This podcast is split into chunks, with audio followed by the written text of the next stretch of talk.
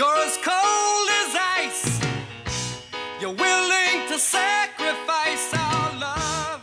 Salut à toutes et à tous, bienvenue pour ce 22e épisode de la troisième saison de Cold Facts. Avant de parler de Genève, on est revenu eh bien, sur l'actualité de la National League et de l'action des joueurs qui ont déployé plusieurs banderoles dans les patinoires euh, le week-end dernier. Après, évidemment, on parle de Genève qui a subi une véritable euh, mitraillette de tirs, 61 tirs pour euh, Zug, mais qui finalement s'en est sorti quand même avec un point et un revers 4 à 3. Lausanne, ensuite, qui a officialisé Udacek, un nouvel étranger censé remplacer Cory Conacher qui était parti à Berne. Lausanne qui, euh, en outre, a réussi à enfin à s'imposer après plusieurs défaites de suite. Nos pronostics, puis après on revient du côté biennois, deux défaites de suite, et sur Fribourg qui ne jouait pas euh, mardi soir, mais qui reste sur deux victoires. Et on va reparler aussi un petit peu du cas euh, David Ebicher à Fribourg, et on répond à vos nombreuses questions.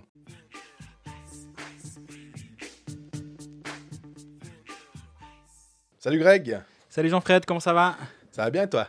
Écoute, pas mal. J'ai bien dormi après le match euh, Genève-Zoug. À force de suivre les Zougois sur la patinoire, rien que des yeux, j'étais fatigué. Donc, je n'ose même pas imaginer euh, les défenseurs de Genève-Servette, tellement ça tournait dans cette, euh, dans cette zone offensive Zougoise. C'était impressionnant. En fait, faut plus compter les moutons, faut compter les tirs Zougois. Exactement. Alors, je peux dire que tu t'endors bien vite. Hein. C'était non, c'était un gros, gros, gros match. Les Genève-Zoug, honnêtement, cette saison, on est rarement déçus. Hein. Mhm. Moi, j'ai envie, envie, de suivre, j'ai envie de voir une série de playoffs Genève-Zoug. Je pense pas que Genève sera 8 et vu que Zoug sera 1, hein, on, a, on, est assez sûr. Espérons qu'en demi-finale, ces, ces, deux équipes se croisent, ou plus, hein, ou peut-être plus tard en finale, mais ce serait chouette de les voir sur 7 matchs. Ouais, et puis voilà, 7 matchs, j'allais dire, parce qu'on ne sait pas encore trop, vu le format, hein, il y a ce, ce qu'est-ce qu'on va dire, cette épée de Damoclès des 5 matchs. Euh, est-ce que ce serait en quart, en demi, enfin plutôt soit en quart, soit en finale Mais toi, tu avais l'air de me dire qu'aussi, on essaye de maximiser les matchs, en fait. Hein. Oui, exactement, pour, euh, pour maximiser les, les, revenus. À la base, c'était ça. La saison passée, justement, quand euh, ils réfléchissaient euh, au format des playoffs, c'était un moment de se dire est-ce qu'on on fait la finale en 7, mais avant, on raccourcit un maximum. Puis non, parce que tu as 4 équipes, tu as 8 équipes qui jouent, donc 8 équipes qui ont des rentrées financières. Et là, avec les, les aides à fond perdus, bah, ça peut aussi faire des rentrées financières euh, sur, les, sur les matchs disputés à la maison. Donc c'est pour cette raison, à mon avis, que si on, doit raccourcir une série, ce serait la finale, parce que ça ne concerne finalement plus que deux clubs. Et surtout, euh, aussi, ça me fait penser que bah, le Conseil fédéral avait ouvert la porte euh, du, retour éventuel de personnes euh, dans les, manifestations euh, sportives. on n'est pas, ça, ça, risque pas d'aller à, aux deux tiers. Hein, ouais, ouais, il y, aura, y aura 25 gugus et voilà. on dirait qu'il y a des gens, mais honnêtement, ouais, je, je vois pas. On, est tellement proche de la fin de saison. C'est à l'horizon d'avril, sauf erreur, qu'ils entrouvrent la porte. Donc Déjà, ils vont peut-être euh, ils vont peut-être ouvrir la porte aux manifestations extérieures, ça va peut-être le football d'abord parce qu'on sait qu'il y a quand même il y a quand même une différence entre l'extérieur et l'intérieur. Donc euh, je pense qu'ils vont dire bon bah voilà, cette saison c'est comme ça, on se revoit, on, voit, on revoit tout ce petit monde le plus tard possible en octobre peut-être, comme ça on laisse passer bien l'été, on, on fera le point à ce moment-là. Mais ouais, si, si on a 500 et 1000 personnes pour les playoffs, euh, ce serait déjà ce serait déjà vraiment beaucoup. En fait, ce serait une victoire. Presque. C'est terrible. Hein. Mais on en serait aussi au fait que comment on choisit ces personnes-là euh, sur tirage au sort. Enfin, ça serait un petit peu frustrant pour les, les, les, supporters qui pourraient enfin rentrer dans la patinoire, mais alors à une jauge ultra faible. Et est-ce que ce serait de nouveau pas les plus nantis qui pourraient aller? C'est très probable. D'ailleurs, vu qu'on commence par parler de ce genre de, de thématique, est-ce que tu as lu la lettre des présidents du club euh, qui est sortie la semaine passée, vendredi, ça ferait on l'a reçue? Où ils mettent la pression sur le Conseil fédéral en disant euh, oui, oui, on veut bien euh, votre argent à fond perdu. Par contre, euh, les, les, mesures que vous nous demandez, à savoir les baisses de salaire, etc., ben, vous le demandez à personne d'autre. Donc pourquoi à nous? Et ils commencent déjà à mettre la pression. Et finalement, ça rejoint exactement ce qu'on disait au moment où seul Lausanne n'a pas pris les aides temporairement aussi, parce qu'on, comme on l'avait dit, ils, avaient, ils avaient forcément ils, allaient les prendre si les mesures allaient devenir un peu moins drastiques. Bah là, c'est exactement ce qui, en, prend le chemin que j'imaginais. Donc là, maintenant, on va mettre un peu la pression sur le Conseil fédéral en espérant que les mesures soient un tout petit peu moins euh, drastiques. Quitte à dire, bah, on vous met des garanties supplémentaires ou est-ce qu'on met un intérêt sur les, sur les prêts, mais, mais touchez pas à notre masse salariale. Et, euh, on la touchera tout seul, en fait, euh, en faisant un fair play financier, finalement, d'une certaine manière. Exactement, c'est un petit peu l'idée. Et on va mettre les choses en place, laissez-nous du temps, c'est en train de se faire, les, les salaires vont baisser, de toute façon c'est notre volonté, mais de manière aussi sèche et directe. D'ailleurs, euh, Marc Lutti, qui annonçait une perte de environ 40 milliards, je crois, sur une saison, finalement est tombé à 33 et 4 millions. Je sais pas, j'ai plus la, la- la- la- la proportion, mais Ouais, de Non. 15 à 3. hein. voilà, on est... Ça, ça, ça s'appelle crier au loup quand même, ou à l'ours en l'occurrence, j'en sais rien Ça reste quand même des pertes, à part ça. ça reste des pertes. Mais après, tu peux quand même dire Ah ouais, non, on a fait très très attention. Mais au début, c'est c'est bien de dire On va perdre 15 millions. Ça, ça claque un peu. Puis, Complètement. Si tu dis si directement le premier message c'est Ouais, on va avoir perdre 3-4 millions, on dira Bon, bah, c'est bon, quoi. Vous n'êtes pas les seuls à perdre de l'argent. Et c'est rigolo. Maintenant, on va voir un petit peu tout le monde. euh, à mesure que l'Assemblée générale et le bilan financier va, va être établi, finalement, parce que c'est souvent au 30 avril, Oui. sauf erreur, que, que le bilan tombe, bah, on en saura. On, on verra clairement les clubs qui dévoilent leurs chiffres, et c'est pas le cas de tous les clubs. hein. Mais ceux qui ont une assemblée générale, bah, notamment Davos, notamment Zug, notamment Fribourg, on a les chiffres qui sont clairement euh, dévoilés. Mhm. Ben, on verra- à ce moment-là qui a vraiment perdu quoi, et ce sera intéressant. Mais je trouve le rétropédalage de Marc Lutti intéressant. Alors oui, il nous dit qu'ils ont vraiment fait des attentions, ils ont, ils Ah ont bah pris forcément. plein, plein de mesures, évidemment, mais tout le monde l'a fait. Par contre, c'est rigolo de voir que la perte est éliminée par 5. Soit ils ont un comptable qui est extrêmement mauvais dans les projections, soit ils nous ont un petit peu peint le diable sur la muraille. À part ça, c'est vrai que c'était pas prévu, mais je, viens de me dire, les- tu parlais des aides à fonds perdus, puis tu parlais de ce- ce- cette histoire des présidents de club. Il y a eu l'action des joueurs quand même aussi qui a été faite. Oui. En- ça a été beaucoup commenté parce qu'évidemment, ça devient presque un peu vieux maintenant, hein, cette histoire. Mais tu étais sur le plateau des Puckalistes lundi. Oui. Et euh, Roland Guet t'a posé la question, qu'on salue évidemment, on salue toute l'équipe des Puckalistes. Et je trouvais que ta réponse était euh, finalement assez bonne dans le sens où on, on a été critique, mais on, s'est aussi un petit peu moqué de, de cette action-là. Mais en fait, on se moque pas des, des- des joueurs. C'est c'est plutôt en fait comment ils ont essayé de. qui défendent leur beefsteak comme ça, mais c'est peut-être plus. euh, Moi, c'est l'organisation derrière, plus, que, plus que les joueurs à titre purement, purement personnel. Et bah, comme, comme j'en avais déjà, je l'avais déjà évoqué une, une fois, j'ai participé à une grève dans, dans mon, Mhm. dans mon domaine professionnel euh, quand le matin a, a cessé d'exister. Là aussi, bah, finalement, quand, quand tu fais quelque chose à titre personnel, tu dis bon, bah, j'apporte juste ma pierre à l'édifice. Si je suis pas présent, bah, en fait, si chacun dans son coin se dit moi j'ai un autre endroit où je pourrais être en ce moment euh, mieux que là à, à faire euh, le- rien, ben oui, on a tous mieux à faire, mais ben est-ce que c'est la, que façon de faire? Je suis pas sûr. Est-ce que ce qu'on est en train de faire, c'est vraiment la bonne chose? Je sais pas. Mais il faut faire quelque chose parce que sinon, on va se faire bouffer tout cru. Donc, que, fait-on? Bon, ben, des gens prennent des initiatives, on va les suivre. Est-ce que 100% des joueurs étaient convaincus par euh, cette action? Je suis pas sûr non plus. Ouais. Mais voilà, ils ont montré qu'ils n'étaient pas contents. Le message, honnêtement, euh, ouais, c'est bien joli. euh, on, on aime, le- on aime le hockey, on aime les jeunes, c'est super. Bravo. Enfin, ouais, On peut pas critiquer le message en gros. bah, hein. Le message, il est, il est assez. euh, c'est plutôt un cri du cœur en disant bah, nous, on aime bien faire ce travail, et puis oubliez pas la, la relève, et puis ne nous oubliez pas dans toute cette, euh, dans toute cette histoire. Absolument pas critiquable, ils défendent, comme tu dis, leur, leur bout de gras. Maintenant, ben, moi, j'ai l'impression que c'est surtout venu beaucoup trop tard et l'organisation a mis du temps à se mettre en place et bah, ils arrivent un peu, euh, un peu après la bataille. J'ai l'impression sur, euh, il y en a encore d'autres à livrer, j'imagine, jusqu'à jusqu'à la fin de, de toutes ces négociations.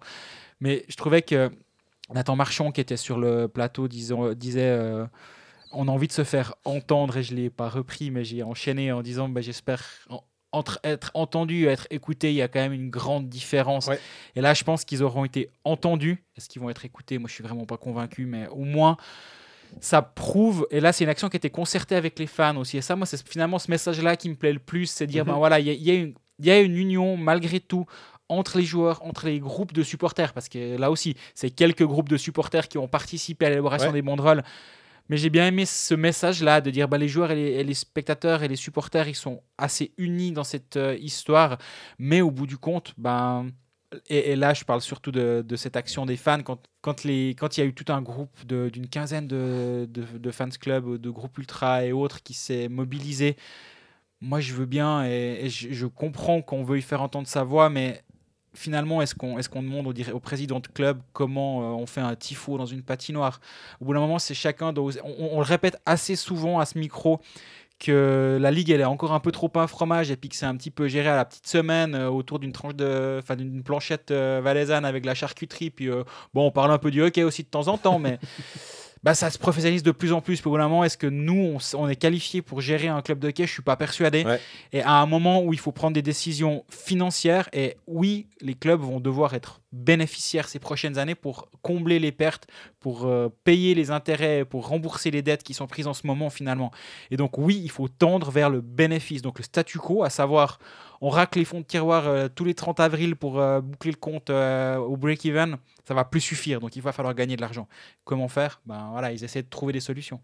Moi, il y a aussi un truc, c'est désolé pour les joueurs, hein, mais je pense que si on passait de on va tout perdre, peut-être que les gens seraient assez sensibles à ça. Je suis assez admiratif de la façon dont les, les- supporters sont derrière les, les joueurs.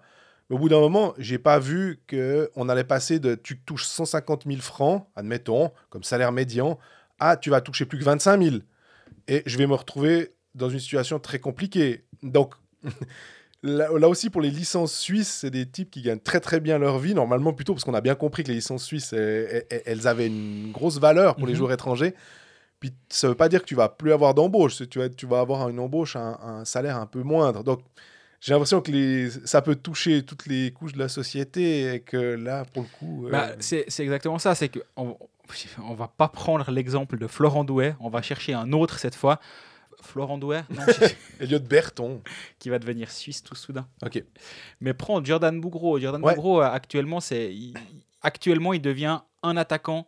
Il est sur le marché comme un attaquant suisse. Donc, un marché assez restreint. Il gagne sûrement pas euh, 450 000 francs à la saison. C'est vraiment pour de. Mais, mais de- dès l'instauration de cette nouvelle règle, ben, en fait, il va, il va avoir le- le- la concurrence de Jordan Bougro sera plus les Suisses capables de jouer en National League. Ce sera n'importe quel joueur Ouais. capable de jouer en National League. Et là, ben, forcément, à son niveau, bah, il, y aura, il y aura forcément euh, plus de concurrence, donc son prix va baisser. Et tu peux faire le même calcul pour tout le monde, même un Calais Anderson. Euh, Exactement, ou même un Calais Anderson, qui est un des excellents défenseurs de la Ligue. Actuellement, il devient un parmi euh, deux ou trois ou quatre Ouais. qui seront sur le marché une année X. Le problème, c'est que l'année en question, ben, Calais Anderson, il, il sera peut-être avec 30, 40 défenseurs de son niveau sur le marché. Donc, ça va faire baisser les coûts. C'est juste euh, logique.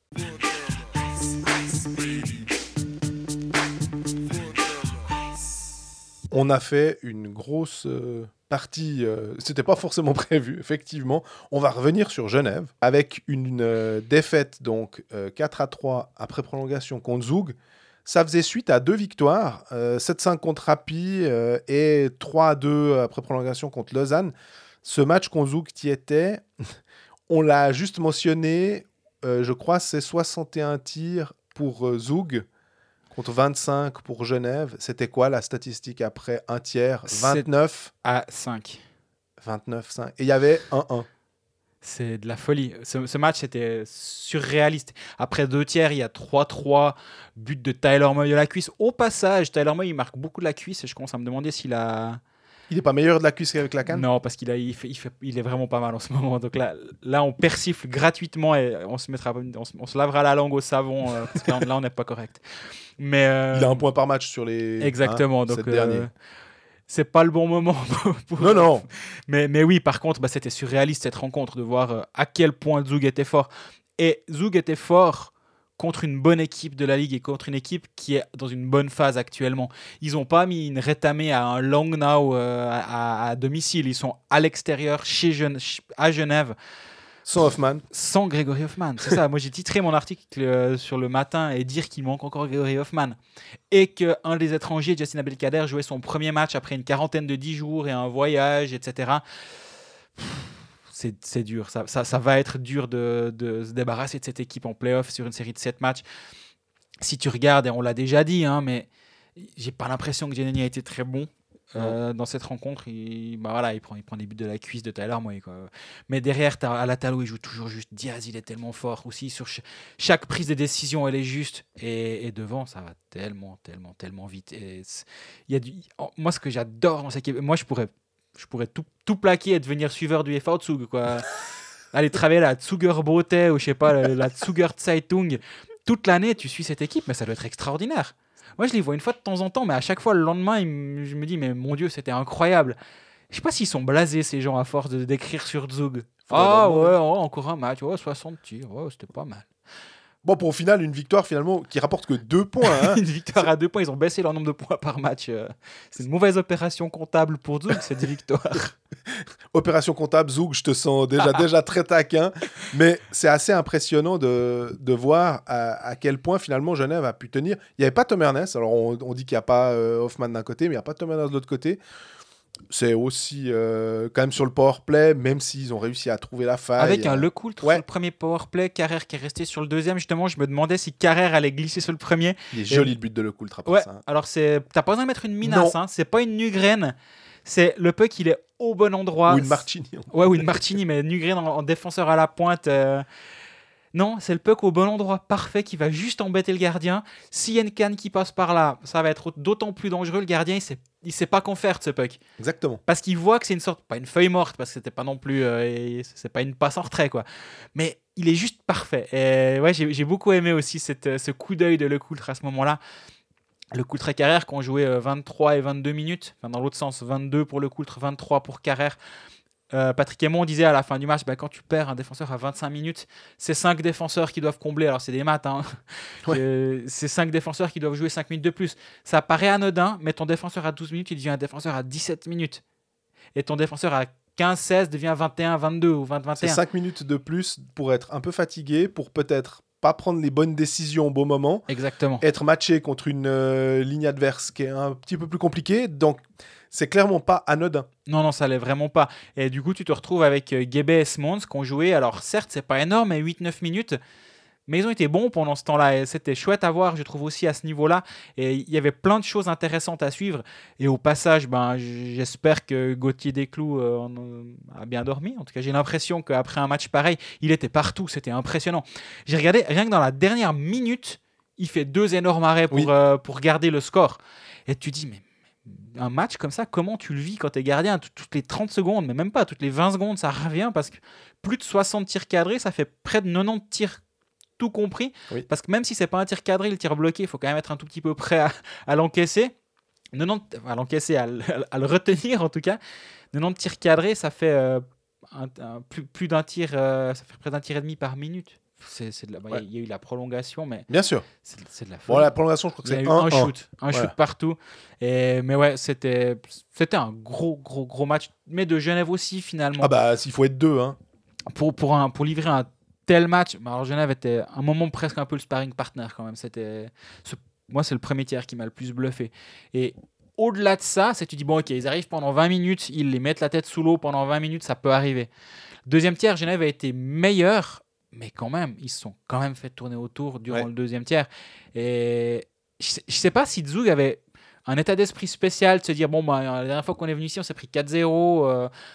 Je sais que le, le dernier match, il, tout le monde parlait à Zug. J'étais là-bas justement la veille du match. Ils disaient ah, on a une facture ouverte parce qu'on a perdu là-bas, blablabla. Ils avaient gagné ce match.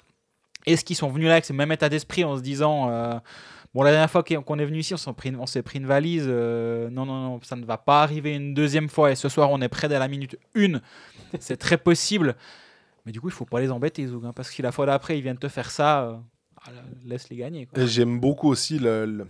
Est-ce qu'on peut parler d'une renaissance? C'est peut-être un peu fort, mais euh, Karl Klingberg. Est-ce qu'avant, c'était Jean-Charles Klingberg et que tout d'un coup il a retrouvé son, son, efficacité? Là maintenant il est avec Kovar. Kovar, tu l'as dit euh, dans un des épisodes précédents. Euh, à ton avis, euh, c'est clairement des, des, tu te poses la question, c'était pas le meilleur étranger de Suisse. Hein. joueur, ouais. Voilà. là on est à, on est top 3, je pense effectivement le, le l'apport d'un joueur comme ça, on, on, voit pourquoi ils ont été le chercher. L'apport défensif aussi, qui oui, il est à plus d'un point par match ou presque, oui, il a 38 matchs, 42 points, donc oui, il est à plus d'un point par match. Mais quand il faut, quand aller en box-play, bah, c'est lui qui va prendre l'engagement en box-play. Il est, il est tout le temps là. Et c'est ce qu'on peut peut-être reprocher à certains autres joueurs euh, purement offensifs. Et typiquement, bah, vu qu'on est sur Genève, on peut penser à Linus Omark qui, oui, va te mettre trois buts et le lendemain va t'en mettre deux euh, et, et qui est flamboyant offensivement. Mais en plus de ça, Kovar, il a cette, euh, cette qualité où tu peux l'envoyer dans des situations de- d'infériorité numérique. Comme Au Winnick, passage, pardon Comme Winnick, je dirais. hein. Exactement, exactement. Au passage, je trouvais intéressant euh, la dernière, le, le tout dernier shift du match. Il restait 4-5 secondes à jouer, engagement en zone offensive pour euh, Zoug et Omar qui était sur la glace. Ok. Je trouvais ça rigolo en me disant de toute façon Genève va pas aller marquer. Est-ce que tu t'es demandé si, euh, euh, comment dire, le- le- l'entraîneur Zougoua, euh, Dan Tangnes, allait sortir éventuellement Genoni pour essayer de jouer à 6 contre 5 Moi je me dis à chaque fois ça, ça n'arrive jamais. Donc je, je me suis résigné au fait que quand il y avait un engagement en zone offensive, le- le- l'entraîneur va jamais le faire. Comme lorsqu'un un, un power play a lieu en prolongation, jamais l'entraîneur va essayer d'avoir un 5 contre 3. Moi, je, je regrette un petit peu ça. Je- J'en ai parlé avec un coach qui m'a dit euh, je vais faire un sondage dans le vestiaire Ouais. pour voir euh, si je peux le faire. Parce qu'il me disait mais, mais tu te rends compte si je fais ça puis on se prend un but en prolong, moi je passe pourquoi Je dis ben sauf si tu le verbalises avec tes joueurs puis tu demandes ce qu'ils en pensent. Il dit ah, tiens c'est une bonne idée je vais faire ça. Et je sais pas si ça a eu lieu, mais je me réjouis que cette équipe ait à nouveau un, pro- un power play en prolongation, voir si ça si le, le 5 contre 3 va être euh, tenté. Mais moi, je suis persuadé que si tu joues les probabilités, tu as une bonne chance de, le gagner. Mais là, on, s'égare complètement. Par contre, Omar était présent sur le, dernier shift où il fallait seulement défendre. Et je trouvais c'était marrant de le, signaler ou de le noter en tout cas. Euh, on a beaucoup de questions. On n'a pas beaucoup de questions sur Genève, mais on va en prendre une. C'est Hockey Suisse qui nous la pose. Avez-vous lu la chronique de euh, Stéphane Rochette, sur l'arrivée d'un ex du Lausanne Hockey Club au euh, GSHC qui aurait engendré le départ du conseil d'administration. Avez-vous plus d'informations? Bah, c'est exactement ce que je disais la semaine passée, mais je voulais pas aller dans les détails euh, sur l'identité de la personne. Mais oui, il y a eu des, je disais qu'il y a eu deux, trois problèmes. Il faudrait me réécouter, mais je, pense que je dis un truc comme ça entre Laurent Strosson et le board et la fondation derrière. Et effectivement, l'arrivée d'une personne, je voulais pas name dropper la personne, mais peu importe, c'était John Gobi qui était au, au cœur de, de tout ça et que- qui aurait qui était la volonté apparemment de, de Laurent Strosson de, de reprendre un poste de CEO à Genève, Servette. Et apparemment, euh, la fondation ne veut pas que ce poste de CEO existe dans le club.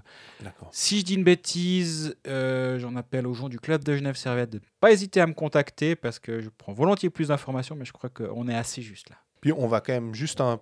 regarder un peu le calendrier de, de Genève, parce que là où il est intéressant, euh, nous grands fans du sport américain, euh, on, on connaît ce fameux euh, back-to-back. On l'avait déjà eu, euh, À Genève voilà, exactement avec euh, Lugano. et à Berne. Berne Davos a eu. Tout à fait. Il y a eu deux Berne Davos, un jeudi et un vendredi. Exactement. Ces fameux trucs où je parie toujours sur le, celui qui a perdu le premier match euh, pour qu'il gagne le Euh, Ce deuxième. back-to-back vous est sponsorisé par Jean-Fred de Beta.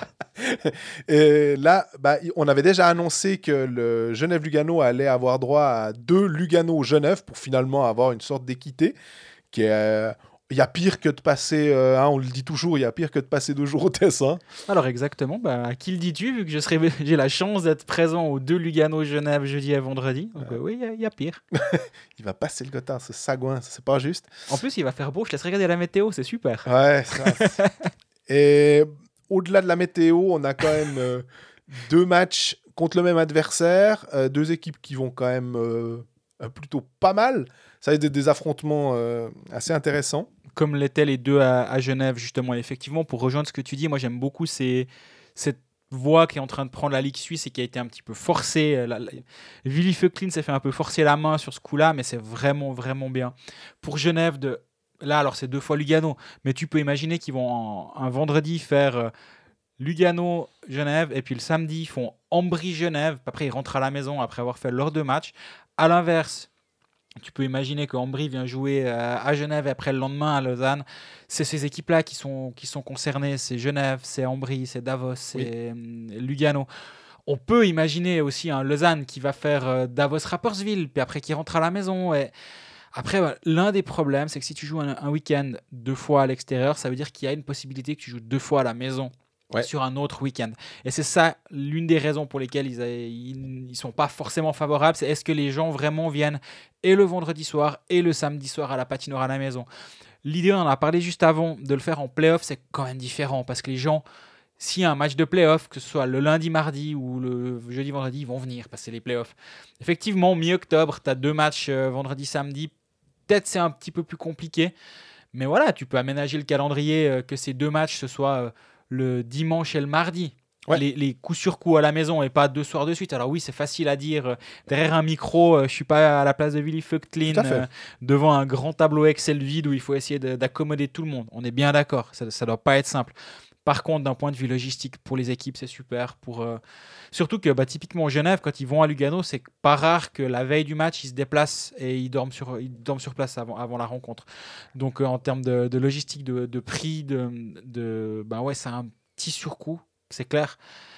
Mais bon, au bout d'un moment, c'est pas pas une équipe de corpo euh, qui, qui va jouer des matchs, qui va jouer un tournoi au Tessin. Quoi. Au bout d'un moment, c'est une équipe professionnelle. Alors oui, ça va peut-être avoir un coût, mais tu peux aussi t'arranger avec euh, tes l'hôtel euh, X qui va accueillir chaque fois systématiquement l'équipe et qui va remplir donc 30 chambres pendant une nuit. Enfin, moi je pense qu'il y a moyen, mais c'est une logistique à mettre en place, on est bien d'accord. Mais en tout cas, d'un point de vue purement sportif et dans la- de, le confort de vie des hockeyeurs, ça c'est c'est vraiment la- l'avenir, je pense, et c'est vers ça qu'on doit absolument tendre. Et c'est drôle parce que ça me fait penser que les, les joueurs, quand ils signent en Suisse, euh, surtout les joueurs évidemment euh, étrangers, disent Ah, mais c'est cool parce qu'on est tous les soirs à la maison. Parce que justement, on n'a pas ces longs road trips où on est euh, une semaine ou deux semaines loin de notre famille.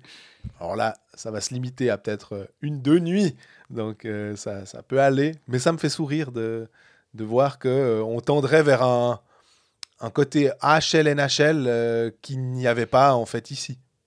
Exactement. Et je pense même, même les joueurs ils vont pas commencer à se dire Ouh, je vais pas signer en Suisse parce qu'une fois, on doit je vais passer une nuit au Tessin. Non, ça, je pense même que ça va devenir un argument. Venez, vous verrez, euh, de temps en temps, vous allez à la Piazza Grande, il y aura même une chance que les terrasses soient de nouveau ouvertes euh, pour le lendemain matin. Non, non, ça, ça va même devenir un argument.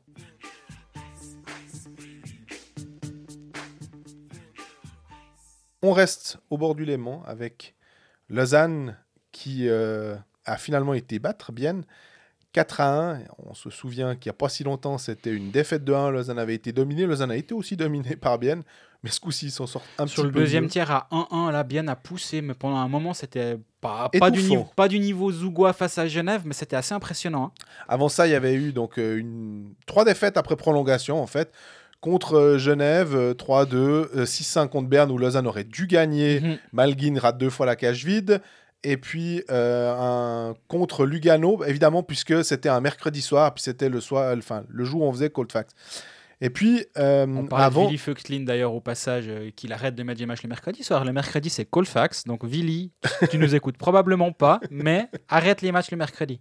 et puis avant de revenir euh, sur euh, l'aspect, qu'on va dire, euh, sportif actuel du jeu, euh, je voulais revenir sur euh, la signature de Udacek, le taux Libor. Finalement, tu aurais pu quand même nous, nous faire un- une petite blague euh, parce que tu, c'est toi qui as sorti l'info le samedi, le mercredi dans, dans Colfax, tu as juste fait euh, oui, euh, KHL, le joueur. Euh, Donc, non, non, tu savais et puis euh, tu t'es bien gardé de nous le dire. Je me suis bien gardé de le dire, c'est vrai, j'avais l'info, c'est vrai, mais j'avais pas la confirmation. C'est toujours un truc on essaye de pas dire trop de conneries, et voilà. Donc, j'avais l'info, on, m'a dit, ah, regarde voir euh, Libor Udacek, je pense qu'il va venir à Lausanne. Bon, très bien, je cherche le nom de son agent, Vladimir Wojtek, j'appelle Vladimir Wojtek, mais après, le, après Colfax, à ce moment-là, je savais que j'avais le nom, il Ouais. fallait que je le confirme. Wojtek me dit, ouh non, ouf là là, il a un contrat jusqu'au 27 février, ou 29 février, ou 32 février. Parle je bien le français, mais il Ah ouais, alors clairement. hein. Et, et il me dit non, non, euh, stresse-toi pas. Puis peut-être qu'il va venir en Suisse, mais je suis pas sûr. Et je, je me renseigne auprès d'autres clubs qui me disent. euh, Il était proposé. On, m'a- proposé Udacek. On m'a j'ai eu deux ou trois clubs qui m'ont dit on me l'a proposé. Et euh, au bout du compte, ce week-end, ça s'est accéléré. euh, on- j'ai sorti l'info euh, samedi soir comme quoi ils sondaient le marché suisse, vu qu'il a, il été proposé à tous les clubs, et que Lausanne était le plus pressé à boucler le dossier. Le bouc- C'était quasi fait, ou peut-être c'était déjà fait à ce moment-là, et moi j'avais pas l'info définitive, mais que c'était en très très très très très bonne voie de se faire, et ça, ça va se faire en fin de semaine, ou il va arriver en fin de semaine. On se rappelle d'ailleurs que les joueurs de KHL, ils sont toujours un peu embêtés euh, quand ils doivent quitter un club parce qu'ils ont quand même envie d'être payés. Puis je pense que les, les- Russes, à un moment, tu oh bah ok, tu pars, t'as signé ailleurs, puis finalement, euh, les, les X derniers euh, euh, roubles de ton contrat, tu peux te les foutre au cul. Ouais, c'est souvent un peu le problème. C'est pour ça que lorsqu'un joueur débarque de, de Russie, il, a- il attend d'avoir euh, mis le- les fesses dans l'avion euh, avec euh, le dernier chèque dans la poche arrière. Et son pour- masque. Oui, avec le chèque dans la poche arrière pour dire euh, c'est bon, on peut l'officialiser. Donc, mais bon, voilà, je, je vais, je vais pas, pas m'en vouloir d'avoir sorti l'info que Libor Udacek va venir euh, en Suisse et euh, très probablement, voire plus que probablement à Lausanne. Autre petit transfert, euh, petit, autre transfert euh, ou prolongation de contrat annoncée par euh, Marc-André Berset Oui. à la RTS samedi soir lors du match, ou vendredi, je ne sais plus maintenant, vendredi lors du match Contre Berne, oui, c'est juste. contre Berne. Boltzhauser prolonge de 3 ans. Donc Lausanne mise sur lui pour l'après Tobias Stéphane. C'est ce qu'on peut imaginer vu que Stéphane a encore une année de contrat. Ouais, après, avec les, les étrangers, je, je suis un petit peu plus. euh, pas dubitatif, mais en tout cas, je suis pas sûr qu'on puisse lire ça de manière euh, ultra claire, de manière euh, assurée. Il y a quand même cette possibilité que un bon gardien étranger puisse débarquer, disons. Mhm. Si jamais t'es pas satisfait, ce qui change quand même passablement la donne par rapport à, maintenant. Ce qui est intéressant dans la, et pas forcément dans le cas de Boltzhauser co- concrètement, mais il y a plusieurs deals qui ont été signés ces derniers temps où on m'a dit, bah là le joueur il a pris un peu la sécurité financière à long Mhm. terme plutôt que de se dire, ah, je parie sur moi et je signe un contrat peut-être plus court mais un peu mieux rémunéré ou là je dis les chiffres complètement au hasard mais pour donner un ordre de grandeur. Ouais. Si Lausanne vient vers, vers Boltzhauser et dit écoute on te donne 3 ans et 1 million à prendre ou à laisser, est-ce que le joueur, sachant que la législation est en train de changer, sachant que sa position va se fragiliser, Oui. est-ce qu'il préfère ça ou est-ce qu'il se dit Oh, je pense que je vaux mieux que admettons ça, mais c'est- j'ai vraiment c'est- Ouais, ouais, mais c'est est-ce qu'il est qu'il se dit non, non, non, il y a un club qui va me donner 2 ans et 900 000 Est-ce que tu préfères un million garanti que 900 000 puis après euh, bah, tu te retrouves sur le marché puis on sait pas puis tu as des blessures puis tu as ci puis tu as ça bah, en, en l'occurrence, à mon avis, est ce contrat-là, mais c'est vraiment pas le seul. Je pense qu'il est intéressant à, à comprendre dans le sens la législation est en train de changer. Donc les joueurs s'assurent aussi un petit peu d'argent garanti euh, à, à moyen terme plutôt que de viser le court terme et parier sur eux-mêmes. Je veux pas faire le- le- la presse de boulevard non plus, mais j'essaye aussi de me dire qu'avec l'histoire qu'il y a eu euh, autour de lui, et le fait qu'il a deux enfants en bas âge, aussi, Mhm. euh, il a envie de les avoir assez près de, de lui forcément, et avec sa femme ou son ex-femme, je sais pas si... hein, il faut quand même que ce soit pas trop loin. Il y a d'autres choses qui entrent en ligne de compte que simplement ta carrière sportive, je pense aussi. Ouais, ouais, complètement. Est-ce que ça a joué un rôle? Enfin, faudrait lui poser la Ça, question. alors- Mais, mais, mais, mais là où tu as complètement raison, c'est que très souvent, nous, on réfléchit purement en termes de Sportif. euh, de sportif. Et j'a- j'avais cette discussion avec, euh, avec euh, plusieurs personnes au con- au con- concernant Sven Berchi, où est-ce qu'il va venir? Et on me disait, bah, où on donne le plus d'argent. Et puis je dis, bah, je pense que c'est pas aussi simple que ça. Parce que Sven Berchi, en carrière, il a gagné euh, 15 millions. Je, je crois que c'est ça, ça fait rare dans... Donc, donc de l'argent, il a assez. Et s'il n'a pas été complètement stupide avec ses investissements, je pense qu'il est bien pour quelques générations. Donc finalement, est-ce que tu vas gagner Est-ce que tu vas vouloir gagner le plus d'argent possible en Suisse, sachant que le plus par rapport au le, le deux- la deuxième offre, ça va pas être une différence en millions à Ouais. l'année, hein Ou est-ce que tu te dis, dans ce cas-là, hein, un Sven Berchi, il a quitté la Suisse à 18-19 ans pour euh, aller, Ouais, ouais. aller jouer en WHL à Portland. Il est en Amérique du Nord depuis suffisamment longtemps. Quelle est sa situation familiale? Est-ce que C'est une femme américaine? Ça, que- alors il y a ça en plus, Voilà. mais moi je réfléchis déjà à, ça, à ses, ses racines suisses. Ouais. Bah, si tu as quitté le pays pendant plus de 10 ans et tu reviens au pays, est-ce que tu as envie d'être près de tes parents peut-être? Est-ce Mhm. que ses parents habitent Davos, Lugano? Est-ce qu'ils habitent Genève? Ouais. Moi j'en sais rien où sont les parents de Sven Berchi. Et, euh, Au passage, je m'en fous un petit peu. Ouais. Mais toujours est-il que dans la décision que va devoir prendre le joueur, et là je prends le cas Berchi parce que pour moi il est le plus parlant. J'ai deux exemples aussi à te citer. Là. alors je me réjouis, mais c'est oui, il y aura l'argent au bas du contrat, mais après si tu réfléchis encore différemment, l'argent au bas du contrat, si Zug donne moins que, bah, admettons, euh, Lugano, vu que Zug Lugano, on en a parlé avec le cas Hoffman, et Ouais. fiscalement c'était beaucoup plus intéressant, même à argent égal, et sur- enfin, surtout à argent égal d'aller à Zug par rapport à Lugano, parce que fis- fiscalement, euh, ben, les, les conditions, c'est pas ici qu'on va les expliquer, euh, les gens sont beaucoup plus éclairé que nous sur le point, point de vue fiscal, mais c'est une évidence que c'est plus intéressant d'aller à Zug pour lui. Mhm. Bah, typiquement, si Lugano offre X à Berchi, puis Zug la même chose, bah, même si le problème c'est l'argent, bah, il va- il va- il- ça va aussi jouer un rôle. Donc c'est pas juste le montant en bas du contrat qui va faire euh, la différence. Mes deux exemples, alors je sais pas, tu pourras euh, confirmer ou infirmer ou dire ah non, pas tout à fait pareil, mais quand Jonas Hiller signe à Bienne aussi, à un moment, je fais une interview avec lui à, à Verbier au camp François Allaire quand il avait encore lieu. Et il me dit Ouais, mais je suis en train de me euh, construire une, euh, une maison près de Berne. Ok, tu construis une maison près de Berne. À un moment, aller jouer à Davos. Mhm. Il allait avoir un bébé. euh, tu commences à voir le projet de vie se mettre en place. Il va pas partir à euh, des kilomètres et des kilomètres. C'est, ça aurait été complètement illogique d'aller à Lugano, par exemple, et que Bienne, finalement, cadrait bien dans le fait que euh, je pense qu'il s'entendait bien avec Martin Steinegger. Et puis, il y a encore Philippe Fouret. J'allais dire, je sais quel est ton deuxième Mais exemple. bien sûr. Et Philippe Fourer, c'est la même chose. Il construit une maison à, près du lac de Morat. Voilà. Il n'y a pas 50 000 clubs. C'est lui qui a déjà décidé de sa future vie. Il a peut-être déjà pensé qu'il allait se euh, construire des maisons. Enfin, sa, sa- Oui. sa- sa- re- re- Sa comment dire, reconversion reconversion. dans l'immobilier. Dans l'immobilier.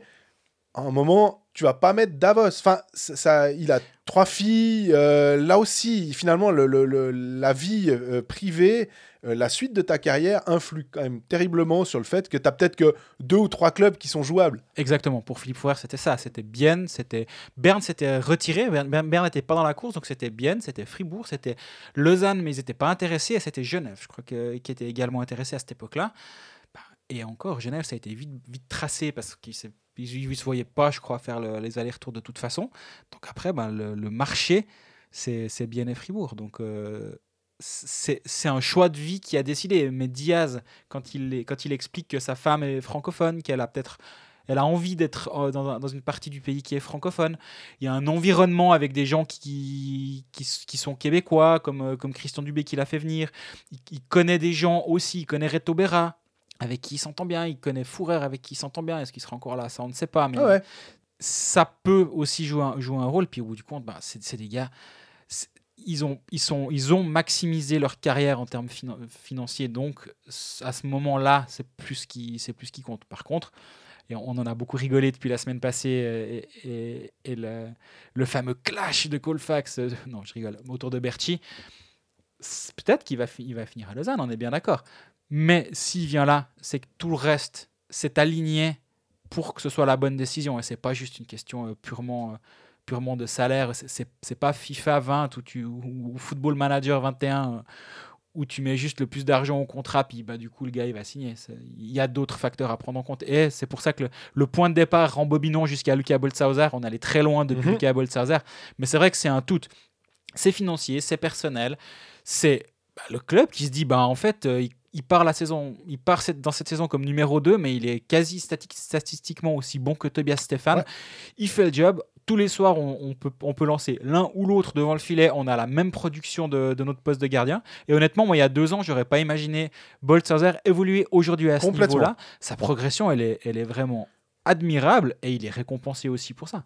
Alors, par contre, il y a aussi un- juste une chose, c'est que tout d'un coup, il y a les Tessinois qui ont sorti, euh, je crois que c'est Ticino News, si je dis pas de bêtises, qui ont sorti que Victor Oslund, euh, le gardien de d'Ambri Piotta, un, un des gardiens d'Ambri Piotta, euh, et des Ticino Rockets, hein, si je Tout dis pas juste. de conneries, qui a aussi joué à de Langnau. Thomas. Voilà. C'est pour ça qu'il a une licence suisse. Exact. Là aussi, une licence suisse, le passeport, ça risque d'être compliqué, mais on va passer à, à- à- sans doute à cet étranger. Enfin, très très bizarre euh, de, de voir cette signature si elle se confirme. hein. Pour l'instant, euh, c'est que de la, de la rumeur. J'avoue que en voyant ça, un nouveau gardien, quand on, on prend euh, le, le- la situation des gardiens à Lausanne avec Tobias Stefan qui a encore une année de contrat avec Boltzhauser qui donc est signé pour trois ans au-delà de cette saison-là. hein. Oui. Et là, tout d'un coup, on nous jette Victor Oslund dans les pattes, si je puis dire. C'est euh, vraiment. Bah, ça m'a occupé ma matinée d'avant Genève Zug. J'ai essayé de comprendre cette, cette information. J'ai fait deux trois coups de fil à gauche et à droite pour euh, ouais pour pour la comprendre parce que je voyais pas où on voulait en venir. Et donc alors au bout du compte effectivement euh, l'une des options aurait été bon ok alors euh, Svoboda il est tellement convaincu de Bolshauser et il a eu Bolshauser à long terme et il se dit c'est lui notre futur. Tobias Stéphane, il lui reste une année de contrat. Est-ce que Tobias Stéphane se dit Pff, Ouais, j'ai envie de repartir en Suisse allemande Ouais. ça- ça- C'est une des options. On m'a dit que ce que j'ai en tout cas appris, enfin, j'ai pas, personne m'a dit on m'a proposé Tobias Stéphane. Donc, c'est une des pistes qui, euh, que j'ai explorées où on m'a dit ben, je vois. Enfin, non. Après, quelqu'un m'a dit en rigolant il y a beaucoup de joueurs du LHC. euh, qui n'étaient pas sur le marché un jour et qui l'étaient le lendemain ces derniers temps. Mais c'était plutôt euh, de- sur le ton de la boutade, vu que ces derniers temps, ça bouge beaucoup. Bien sûr. Mais je pense que c'est pas la piste. Donc une autre piste, c'est clairement, euh, bah, ils vont parquer Victor Östlund en bas. Actuellement, on peut imaginer qu'il est euh, pas très cher. Il est vraiment pas cher, Victor Östlund. Il va pas coûter un, un rein au LHC. Ils le louent à un club de, de Swiss League dans leur projet, leur projet pyramidal de s'il faut, ben, on, le- on le rapatrie. Mais euh, admettons un chiffre, il n'est pas loin de la réalité. Admettons, il te coûte 7000 francs par mois. Tu le loues 5000 francs par mois à un club de Swiss League. de Swiss League. Ça te coûte que 2000. Bon, bah, c'est de l'argent de poche. Donc, ça, c'est c'est une des options. J'ai essayé de savoir quelle option pouvait être la bonne. Apparemment, à Chaux-de-Fonds, c'est bouché, Viège, c'est bouché, Sierre, c'est bouché. Donc, ça semble pas être ces pistes-là. Euh, Lausanne, on rappelle, a un partenariat avec Martini, mais Martini est bloqué en MySports pour l'instant. Moi, je doute que Victor Östlund, qui fait de très bons matchs avec Ambry au passage. Moi, chaque fois qu'Ambry titularise Östlund, je joue contre Ambry et à chaque fois, je me ramasse parce qu'il fait un gros match au passage. Donc, euh, c'est c'est pas que la Valachia où c'est difficile d'aller jouer, c'est Complètement. pas facile de jouer contre Östlund et ils en sont, ils en sont assez contents au passage à Ambry. Je vois, je le vois pas aller jouer en MySports, il vaut beaucoup mieux que ça. Et apparemment, il, ça lui a été dit, tu joueras en Swiss League. J'ai pas réussi à trouver la réponse. Peut-être que les coups de fil que j'ai fait, on m'a pas tout dit. On m'a pas dit la vérité partout et que un des endroits où on m'a dit non, chez nous c'est bouché ou là-bas ce sera bouché, tu verras, ça va se faire. J'en sais rien, mais la news de Stone, moi je l'ai comprise comme ça. C'est il va être prêté en bas. En cas de nécessité, il va être remonté à Lausanne d'un point de vue euh, pyramidal. Puis une personne à qui j'ai parlé m'a dit euh, This is NHL. Et ça m'a fait sourire parce qu'effectivement, c'est l'état d'esprit de la construction de la pyramide de formation et de la pyramide de, l'organisation. Et ça, à moindre coût, tu as une assurance euh, comme troisième gardien finalement, mais que tu, que tu fais jouer en bas. Si on revient au match, euh, ou en tout cas à l'actu sportive euh, de la glace du Lausanne Hockey Club, euh, tu as mentionné Sven Berchi, je vais te contrer avec euh, Christophe Berchi, Oui, qui en ce moment, euh, bah, c'est un peu le leader, euh, un des leaders en tout cas du, du Lausanne Hockey Club, ça c'est sûr. Le, c'est peut-être difficile à dire, mais la ligne qu'il forme avec Emerton et Boson va très très bien Oui. finalement en ce moment. C'est la meilleure ligne du Lausanne Hockey Club et Berchi, c'est 11 points en 9 matchs. Oui. Très solide, euh, finalement. On a l'impression, c'est c'est terrible, euh, je pense que c'est terrible à dire, mais en tout cas, il compense un peu le, la, la période de creux de Denis Malgin et, et finalement aussi de, un peu de Gibbons. Cette ligne-là est devenue de facto la ligne 1 finalement. Ouais, je suis content de voir qu'une ligne avec Emerton soit à ce point dominante. Parce que moi, on l'a déjà suffisamment ré- Ouais. répété à ce micro à quel point Là aussi, il a été J'allais, hein. j'allais y venir, ouais, j'ai- j'aime beaucoup ce joueur et je pense que de, de le prolonger, c'est une euh, riche idée de, de prolonger Corey Merton. Il n'est pas flashy. Et, et si c'est ton, défense, euh, ton, ton défenseur, si c'est, si ton étranger numéro 5, admettons que Lausanne parte sur 5 étrangers, je pense qu'il y a, il y a difficilement mieux qu'un Corey Merton parce que dans le vestiaire, c'est une crème. Il va pas te, te faire de vagues euh, si, si, s'il ne joue pas. Et il n'y a qu'à voir cette saison. hein. Si tu regardes du côté de Fribourg, alors certes, c'est Brodin qui est un petit peu le, le cinquième, Mhm. mais tu arrives quand même à donner des matchs à ton cinquième étranger. Et, et s'il part à 4, ben, je pense qu'il y a pire que Corey Merton. Il, il est vraiment. Bah, c'était Konaker surtout qui était souvent cinquième. C'était pas. Exactement. Et il faut croire que Peltonen et euh, McTavish ou Euh, joueur. et Svoboda aiment bien ce joueur. Donc c'est qu'en fait il, il- il fait l'unanimité. Je pense que on peut même dire que si euh, Peltonen le faisait autant jouer, c'est qu'il aimait, on le sait, l'aspect défensif. Et que ça, c'est quelque chose qu'on quantifie assez mal finalement, à part avec les stats avancées justement, qu'on on, on peut, euh, plus que l'œil des fois, pour se rendre compte à quel point euh, il- le back-check est intéressant, à quel point le placement est bon, et que encore Merton, euh, fait rarement, beaucoup. fait tout juste sur la glace, tout le temps, j'ai l'impression. En tout cas, de- à, à- à mon niveau de, de compréhension du jeu, je- je- j'aime voir jouer ce joueur parce que j'ai l'impression que tout ce qu'il fait est censé être cohérent et, et, et- et juste systématiquement. Et du coup, il bonifie euh, Berti, il bonifie Beson de l'autre côté. Berti, pour, vu qu'on y est, il y a eu une question. Berti a marqué sans marquer? Oui, très contre, juste. euh, contre Bienne. Tu, tu veux peut-être nous expliquer ce, ce 3-1 dans, dans la cage vide. euh, Exactement. écrit par- euh, inscrit par Christophe Berti. Et je l'ai pris en. En fait, j'ai été regardé dans le, le livre des règles de l'IAHF, parce que je crois qu'il y a rien de plus simple. Alors, c'est but automatique, et c'est la règle 179. L'alinéa, on va dire, c'est des petits i, hein, donc euh, c'est le 3. 179-3. Un but sera accordé si un gardien de but a été retiré de la glace et qu'un joueur de champ à l'attaque qui se trouve en situation d'échapper est victime d'une faute par derrière pour lui retirer une opportunité claire de marquer. Euh, pour ceux qui ont vu les images, euh, on part du principe que vous avez vu. Euh, Pouillotte, euh, je crois que c'est lui, il retire à peu près tout ce qu'il peut. il, embarque la canne, le patin. Parce qu'à la base, honnêtement, hein, je disais, ah, le jeu défensif est pas mal parce que il arrive quand même d'abord à toucher le puck. Mais le problème, c'est qu'il a tellement d'élan qu'alors il embarque tout et que finalement euh, le, joueur ne peut pas euh, décemment aller marquer. Il n'y a plus de gardien. Donc euh, cette règle-là, on sait que souvent il y a eu des règles un petit peu spéciales. Une, fois, on, en avait déjà parlé d'un une réminiscence de 2014 avec Florian Kohns qui était rentré sur la glace, puis il y avait eu un penalty contre Zurich en playoff. Ben voilà, ça c'est une des règles. Elle, est, un peu plus connue, on va dire, que euh, l'histoire de, de 2014. Mais voilà, dans la cage vide, euh, il, allait marquer, et puis euh, c'était goal. Timing is everything, comme toujours. Lors de, en plein enregistrement de, de cet épisode, le- la confirmation de l'engagement de Libor Udacek, qui est négatif au coronavirus et donc pourra être engageable dès ce week-end déjà. Donc euh, on se réjouit de le voir à l'œuvre. C'est un joueur qui pourrait euh, faire 2-3 dégâts, j'ai l'impression. Il sera à 10,5 à Hockey Manager, apparemment, euh, selon certaines sources bien informées. À voir si ça, Exactement. si ça vaut la peine de, de se ruer dessus. Et si on reprend donc le, le match contre euh, Bienne, tu disais effectivement pendant le deuxième tiers, euh, Lausanne a été euh, vraiment dominé. Oh, C'était le copier-coller finalement du match euh, que Lausanne a, perdu 2 à 1 ou que Bienne a gagné 2 à 1, c'est selon. Mais finalement, Lausanne a réussi à passer l'épaule, a eu un, ce, petit euh, surplus de. Est-ce que c'est de chance hein, finalement euh, qu'il n'avait pas eu lors d'autres- matchs. Et l'importance aussi, on, parlait de, de Berti, on a mentionné Emerton. J'ai trouvé que, d'ailleurs, Boson était excellent, je voulais peut-être revenir là-dessus, mais sinon, j'ai remarqué, alors là aussi, peut-être que c'est toujours, tu, as l'impression que, et c'est pas, euh, comment dire, confirmé par des chiffres, mais que Lausanne perdait beaucoup, beaucoup d'engagement. Et je me suis demandé si la- l'absence de Joris, qui est plutôt euh, solide normalement dans, ce, dans cette statistique, euh, amenait bah, quelques problèmes et que Lausanne n'arrivait pas à conserver le puck et que normalement, notamment enfin, quand il y a eu cette ruée biennoise et qu'ils étaient, ils étaient euh, repoussés dans leur coin et dans leur camp, qu'ils n'arrivaient pas à sortir parce que euh, Bienne gagnait beaucoup, beaucoup d'engagement en fait. Et que Joris, bah, voilà, on s- Effectivement, tu as Étienne Froidevaux, euh, qui est à 1,6 aux engagements, par exemple. Euh, donc, ça, je pense que ça aide pas. Et oui, ils- ont perdu plus, euh, plus de 50% des engagements. Et après deux tiers temps, c'est c'est 30 shoots à 17 pour, euh, pour Bienne et c'est 2-1 pour Lausanne à ce moment-là. Et c'est un peu le.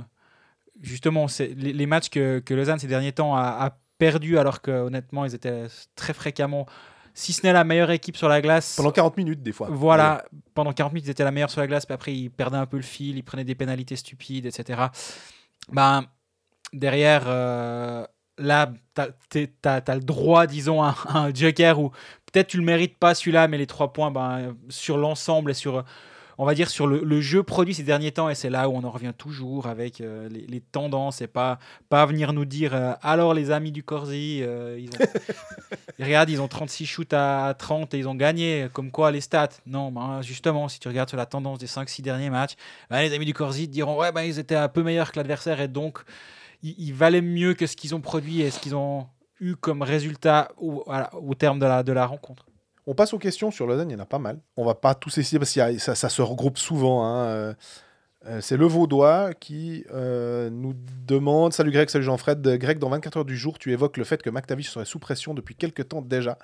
C'était déjà avant la série de 4 défaites. Peux-tu en dire plus? Oui, c'est ce que j'ai entendu, effectivement, mais je crois que tout le monde est un peu sous pression perpétuelle, donc à voir. Moi, on m'a dit il ferait il a plutôt pas intérêt de faire une série de 4-5 défaites de suite. euh, il pourrait vite euh, avoir, des ennuis. Il y en a eu 4 de suite, il a pas eu d'ennuis.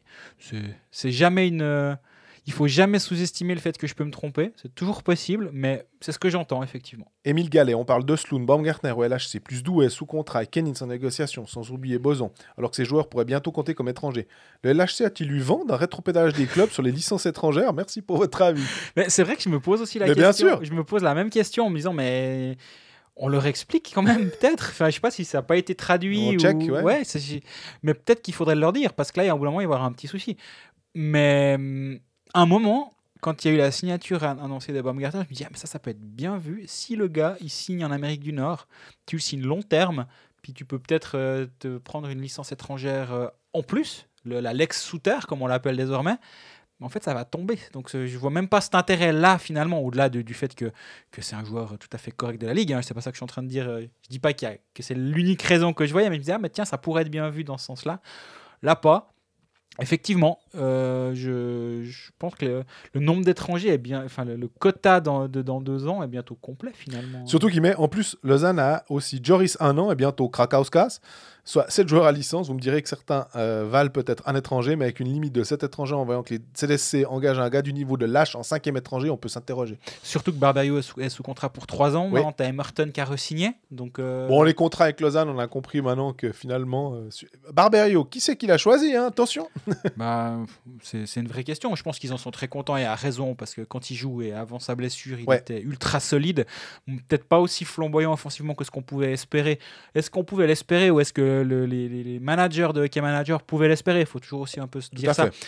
Mais quand même, tu t'attends à plus de sa part quand il de ce côté-ci de la glace. Par contre, bah, en défense, euh, ça, il, faisait, il faisait cla- clairement plus que, plus que le job. Yacine Nemra, qu'on salue. hein, euh, si vous suivez Couleur 3, vous le connaissez. Si vous suivez la revue. Enfin, euh, McTavish versus Svoboda, quid?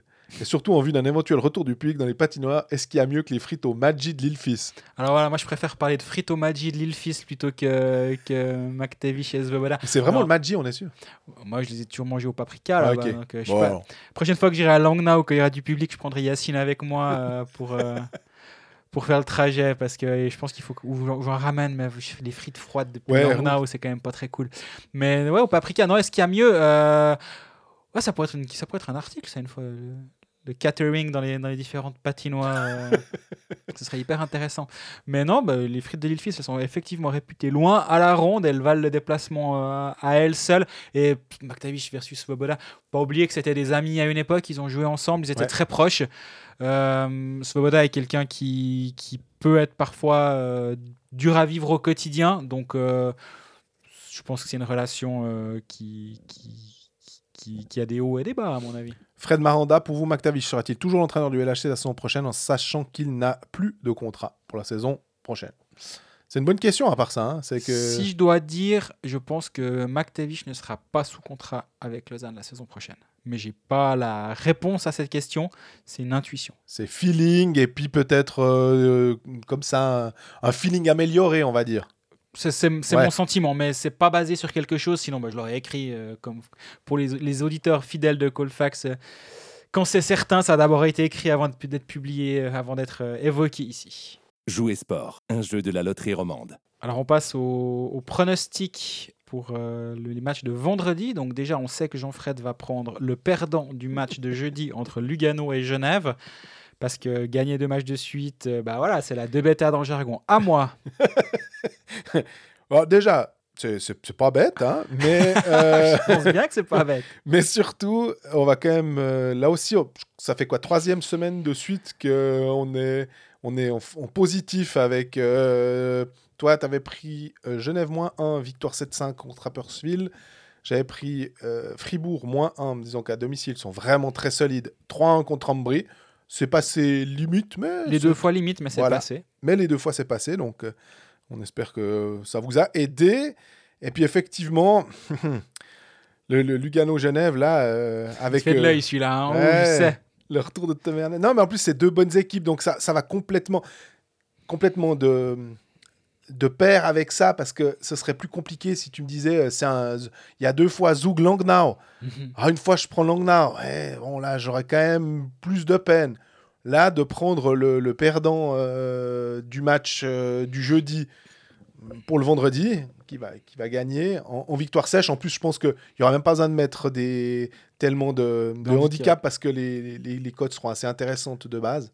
Les autres matchs, ce sera Bernzug, Ambry Rapperswil, Bienne Zurich et Davos Fribourg.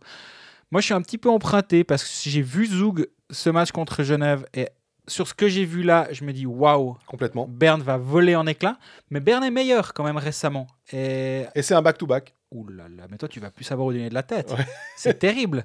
J'avais même pas vu ça. Ça avait, il y avait déjà eu ça. En fait, euh, Zug avait perdu contre Berne et était allé gagner le lendemain. Ils avaient perdu, je crois, chez eux. Et ils étaient allés gagner à, la Post Finance. Donc, euh, on est un peu dans le même euh, scénario. dont moi je touche ni l'un ni l'autre donc mais Zurich doit, doit un peu se rattraper de son match euh, cette fin de match catastrophique contre Ambry où ils sont pas bons pendant 50 minutes ils mènent un 0 parce qu'ils ont Andrighetto dans leur rang puis derrière ils se, ils prennent des buts coup sur coup dont euh, Bernie qui, qui se fout presque un autogol là enfin ouais, ils doivent se rattraper donc euh, peut-être Zurich à, à Bienne je pourrais Mhm. m'imaginer euh, partir là-dessus sinon bah Davos.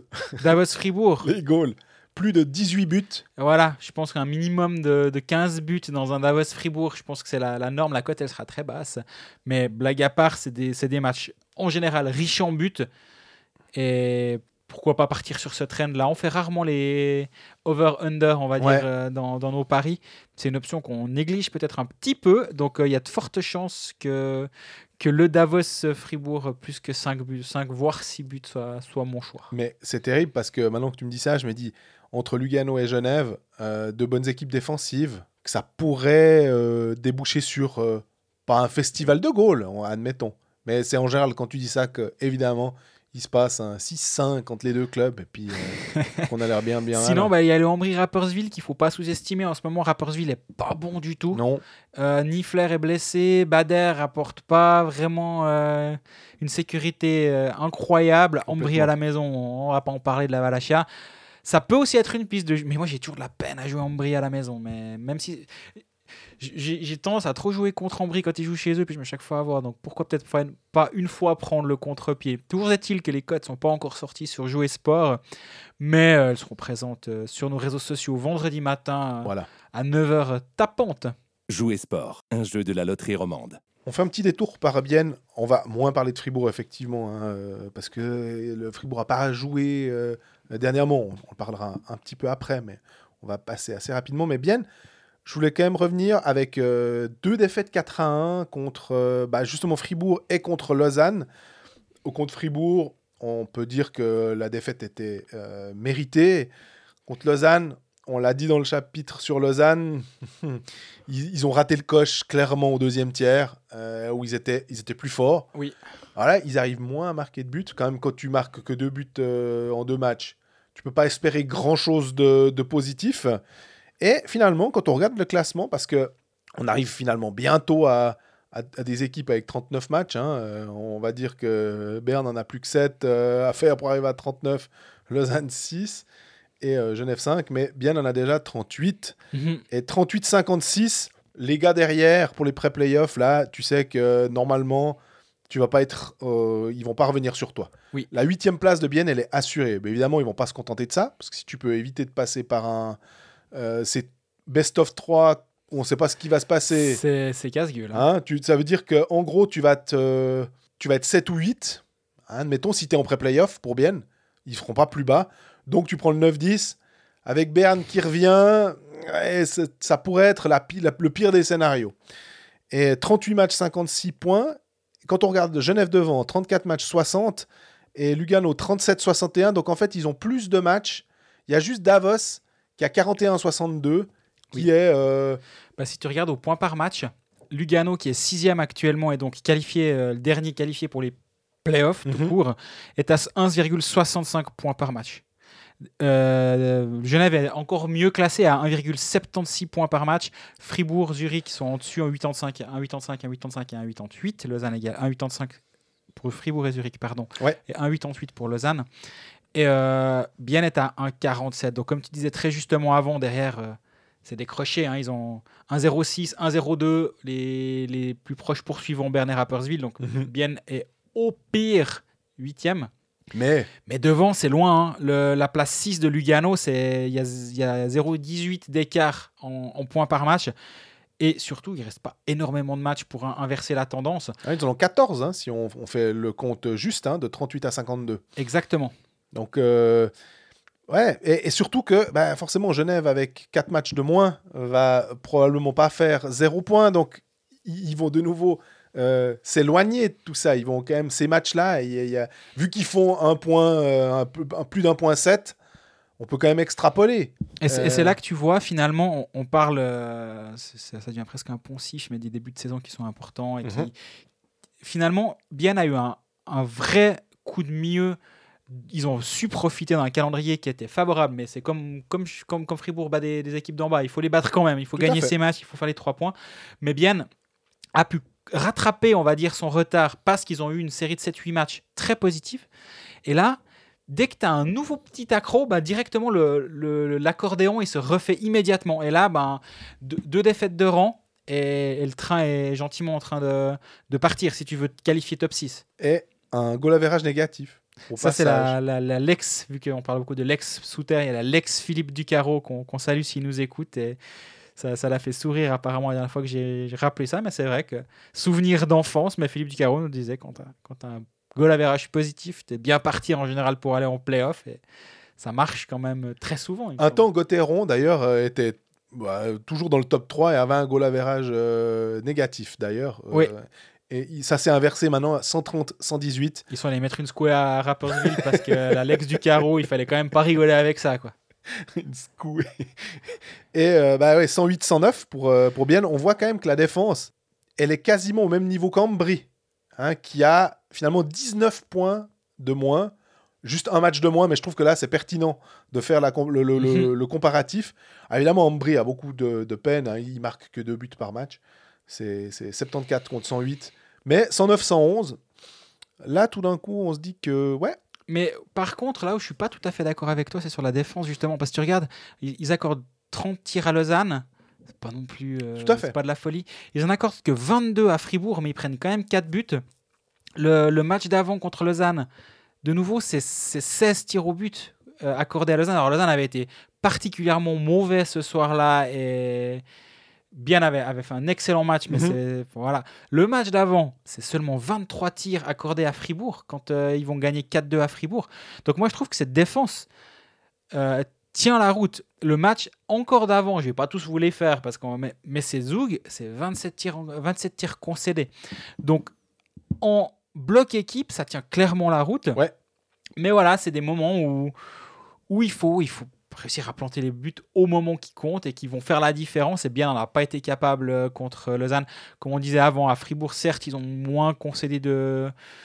de ils n'ont pas concédé énormément de tirs, mais, mais Fribourg a été plus tranchant au moment où il faut, à savoir début du deuxième tiers. Fribourg a passé, a passé l'épaule, puis derrière, bien, n'a pas eu le moyen de revenir. Mais je pense pas que c'est le bloc équipe ou la- le, le système défensif qui, qui est défaillant du côté de Bienne actuellement. On n'a pas eu un Van Pottelberg qui était très bon les deux derniers matchs en termes de pourcentage d'arrêt. Il est à chaque fois en dessous de 90%. Il a été excellent ces derniers temps Oui. et on, on l'a suffisamment euh, mis en avant. Bah voilà, dès que ton gardien devient un peu ordinaire, tes attaquants euh, tous un tout petit peu devant, bah, Raya la marque, mais malheureusement. c'est un euh, peu le seul. Ouais, mais c'est ça. Et, et finalement, bah voilà, défensivement, ça tient la route, mais effectivement, offensivement, il y a, y a clairement à redire en ce moment. Et euh, bah, bah, Pouliot est, pas, est toujours pas, Non, pas fantastique et t'attends plus d'un joueur comme lui. Pour moi, il est, il- c'est l'un des principaux problèmes de, de Bienne actuellement.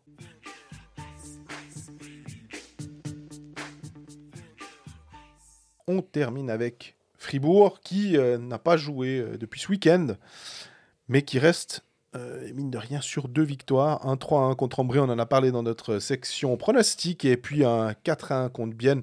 Là aussi, on est euh, revenu euh, dessus, en tout cas sur euh, ce match, en disant que Fribourg méritait clairement sa victoire. Il y a de très bonnes choses à Fribourg. Alors, ça a été abondamment documenté puisque Kylian Motet, comme on l'avait dit, était meilleur compteur de National League au moment où on, on faisait l'épisode. il fait toujours partie du top 3, hein, si je dis pas de bêtises. Oui, derrière Andrighetto et Omar. Voilà. Euh, Omar qui le fait avec euh, deux matchs euh, contre euh, 50 pour les autres. Non, mais euh, on- il faut quand même se rendre compte hein, finalement qu'Omar marque quand même une pellée de points. Et avec euh, Fribourg, on a parlé de Motet, on peut parler de, de Desharnais. Et moi, je voulais aussi revenir, plus que sur Desharnais, c'était juste pour dire la ligne avec Bikoff. Andrei Bikoff, visiblement, c'est Marc-André Berset hein, qui a dit que ce pourrait être deux ans de contrat.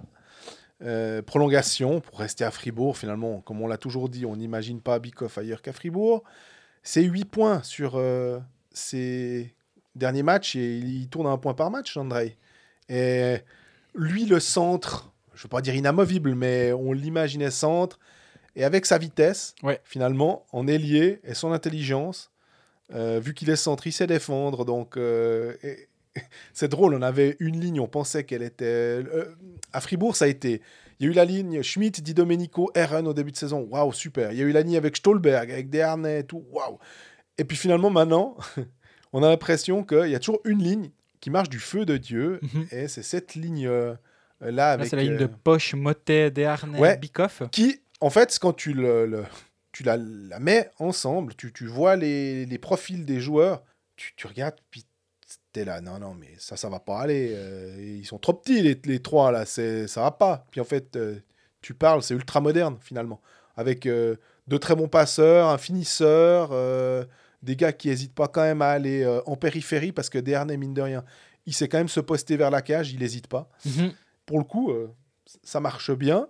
Autre sujet aussi important, on en a parlé la semaine dernière, c'était le cas David Bichère. Depuis licence B à Ajoie, il a joué.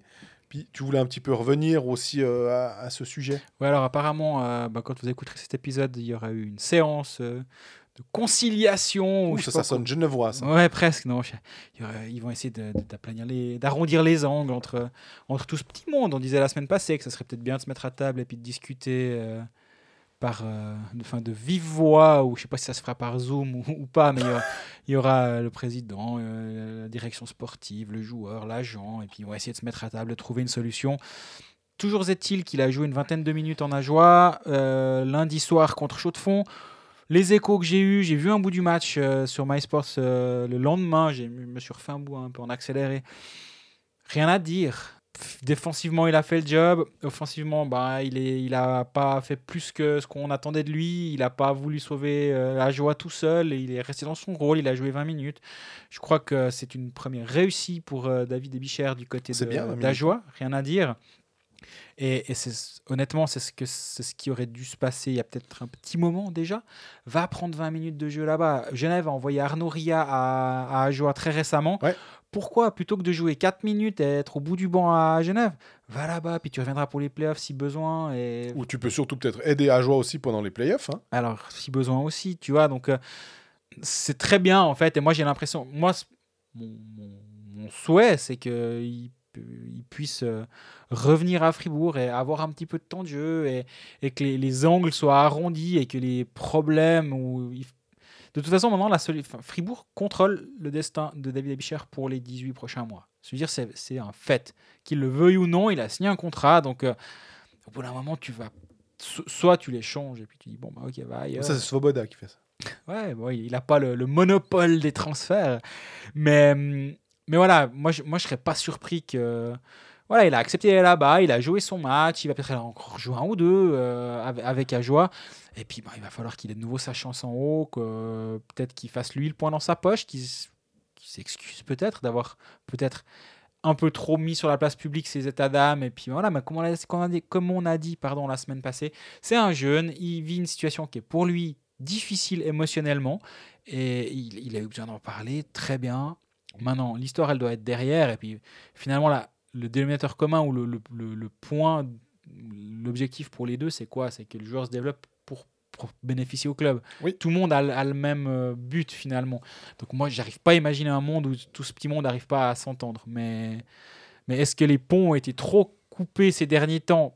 Sans, sans jeter la pierre à quiconque Parce que pour, pour qu'il y ait une... pour qu'il y ait un problème, t'es de façon, t'es de façon deux. Ça veut, Mhm. Sur le moment, ça peut être l'un ou l'autre plus ou moins euh, à, à blâmer. Mais dans une relation, pour que ça dégénère, il faut être deux. Donc bah, voilà, à, à voir s'il arrive à, à se rabibocher. Mais toujours est-il que le fait qu'il ait joué, qu'il soit allé en Ajoa, qu'il ait joué ses 20 minutes, pour moi, c'est complètement logique que David Abicher passe par Ajoa cette saison. En fait, c'est Mais oui, c'est le fait s'il n'y avait Mais pas c'est trop passé- tard. Mais Enfin, ouais, c'est- je, je- je suis cet avis aussi. Ouais.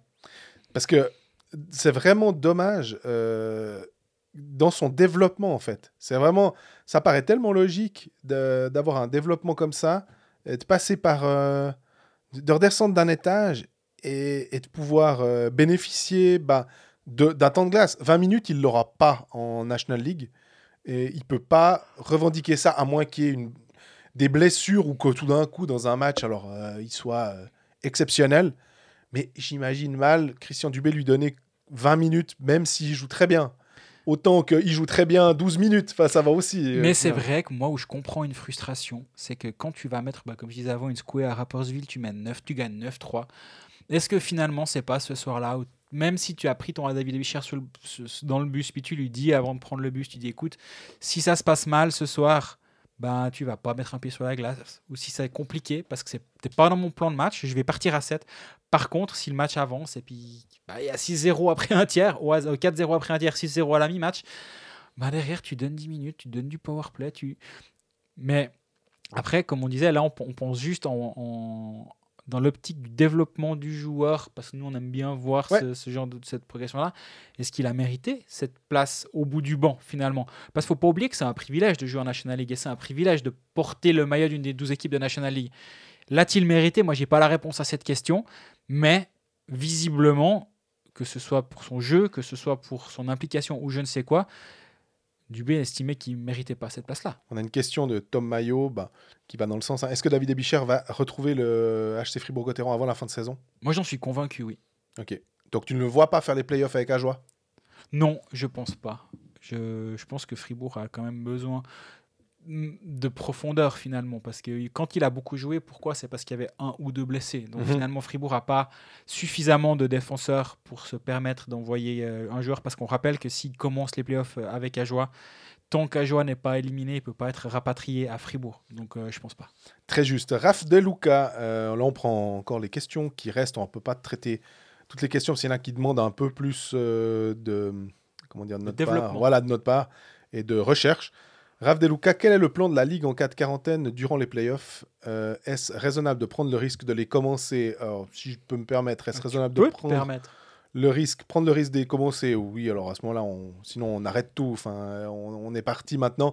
On a finalement plus, plus de chances de- d'avoir des équipes qui vont aller à terme que d'avoir des équipes qui vont être euh, en quarantaine. Ça aurait été bien de savoir un petit peu, sans désigner hein, le, le- le- le nom des joueurs qui euh, ont eu le Covid, mais on peut calculer à peu près à Lausanne, vu qu'ils avaient donné les, le nombre, hein, ne- une fois 9, une fois 10, une fois il y en avait eu un ou deux, on est quasiment à plus de 20, donc normalement... Donc ça, c'est là- le nombre de joueurs qui ont été échangés ces trois dernières semaines par Peut-être qu'ils sont plus là si ça se trouve. hein.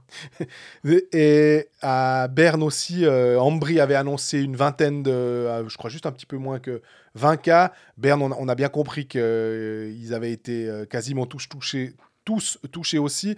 On se rappelle que Fribourg et Bienne avaient eu euh, au mois de février, de mars déjà euh, des, euh, bah, le Covid, que ça est- revenu un petit peu au mois de d'octobre-novembre. C'est pour ça qu'eux, ils ont eu moins de quarantaine que les autres. Donc je pense que à ce niveau-là, on est assez tranquille. Maintenant, le plan de la Ligue en cas de quarantaine, on a regardé le règlement et qui dit que, en fait, si on, on doit s'arrêter, c'est le vainqueur de la saison régulière, pour autant qu'il soit toujours en course, euh, qui sera désigné euh, Champion. champion. Ce qui veut dire que, en l'état, euh, si Zoug euh, est premier de la saison régulière, va en playoff, qu'au bout de. On, on fait aller trois matchs, il y a 2 à 1, 3 à 0 dans une série, mais c'est pas fini. Ça- une équipe en quarantaine, ça bloque tout le monde. Bon, on peut pas continuer les playoffs. Zoug est, est toujours en course et donc désigné champion. Si Ce serait tellement une belle façon de devenir champion. Je trouve que Ce c'est serait la la- première fois ouais, la- depuis 22 ans Euh, pour ce serait la Ce serait pire. extraordinaire. la pire pour n'importe quelle équipe de devenir champion comme ça, en l'occurrence. Tu Et- penses pas, je m'excuse, de... tu penses pas qu'il faudrait pas tout simplement dire, ben, en fait, si on va pas au bout, on va pas au bout? Pour moi, c'est comme ça, ouais, effectivement. Je trouve que si tu vas pas au bout des playoffs, c'est stupide. Enfin, ma foi, tu as fait le championnat, tu as, eu les droits de MySports, tu as eu les droits TV, tu as continué, tu tu peux avoir tes RHT ou plutôt les aides à fond perdu. Enfin, tu as mené ton truc comme tu pouvais. Là maintenant, de désigner un champion, euh, je trouve que ça aurait pas de sens, puis que ça aurait vraiment une valeur. Alors là, tu peux vraiment mettre l'astérisque euh, à côté. Euh, Puis en même temps, moi je me mets à la place des Ougois qui, ont Ouais, qui ouais. ont joué. En fait, je fais l'avocat du diable parce que je suis plutôt de ton avis aussi. Mais dans le même temps, tu te mets à la place des Ougois qui ont joué le jeu. Ça fait 38 matchs qui sont éblouissants, qui sont à un, un- une, euh, un rythme record de, de points finalement. Ils sont à plus de 2,2 points par match. C'est vraiment c'est hallucinant ce que fait Zoug. Et est-ce qu'au bout du compte, il mérite pas quand même d'être champion si si le championnat s'arrête Ouais, il mérite d'être premier de la saison régulière, mais le championnat, enfin, en hockey sur glace, c'est les playoffs. Enfin, J'arrive pas à, l'imaginer sans. Bah, c'est comme l'année passée où finalement c'est Zurich qui s'était imposé et que euh, on n'avait pas attribué le titre et que je trouvais ça complètement logique parce qu'on n'avait pas fait de playoffs. J'entends, j'entends. La saison passée, c'était une saison exceptionnelle qui s'est arrêtée.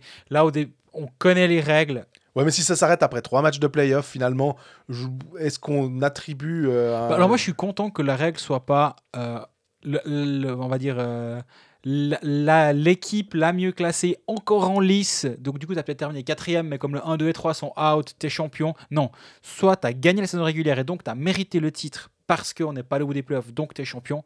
Soit on va au bout et puis, euh, puis voilà. Puis- Et si le premier n'est pas, il n'y a pas de champion. Il n'y a pas de champion. Donc, moi, je, je trouve que c'est la moins mauvaise solution. Tu dis, ah, mais je peux pas imaginer sans playoff.